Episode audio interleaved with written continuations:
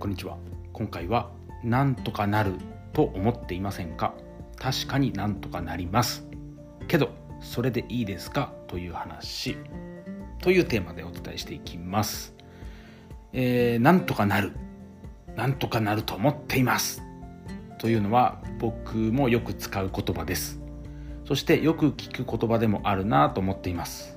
なんとかなると思っています。なんとかなるはずです。この言葉挑戦する時などにも使うので前向きな言葉という印象でしょうか。振り返ると僕もですねなんとかなると思って脱サラしました。確かになんとかなりましたが本当に前向きな言葉なのでしょうかということを、えー、掘り下げていきたいと思います。確かになんとかなるんです。死ぬわけではないしなんとかなる。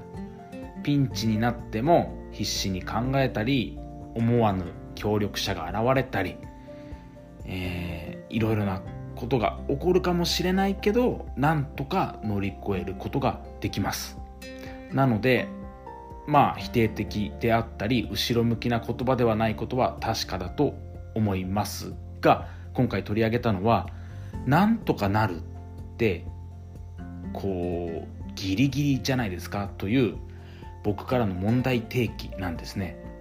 なんとかなるっていうのは本当にギリギリセーフ崖っぷちというかギリギリアウトになってもおかしくない紙一重なんですよね。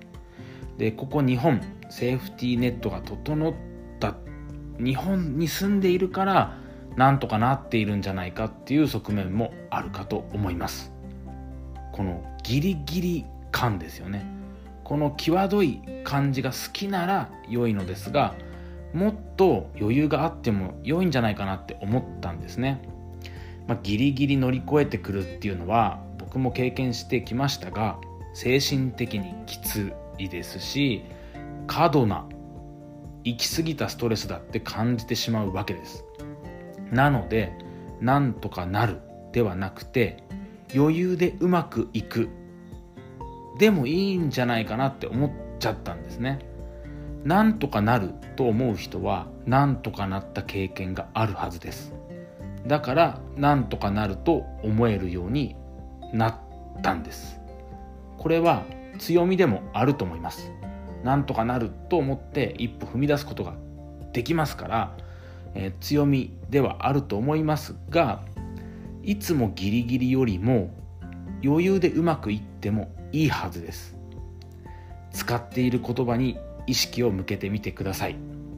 あなたが使う言葉が現実を作ります。そう思ったらそうなります。無意識に使っている言葉。無意識に心に浮かぶ。あなたの心の声。そしてあなたの自己内対話にヒントがあります。全ての答えはあなたの中にあります。今回はよく使ってしまいそうな「なんとかなる」っていう言葉、まあ、これですね、えー、昨日の、まあ、ちょっとした相談事を受けてですねそれに対して僕がアドバイスというかフィードバックをした時にこの「なんとかなる」っていう言葉が気になったので、えー、今回ここでお伝えしたようなことをその相手にも伝えてみてですね何かの気づきになったんじゃないかなっていうふうに思っていて、え、ここでも共有させていただきました、え、何かの気づきヒントきっかけになれば嬉しいです。最後まで聞いていただきありがとうございます。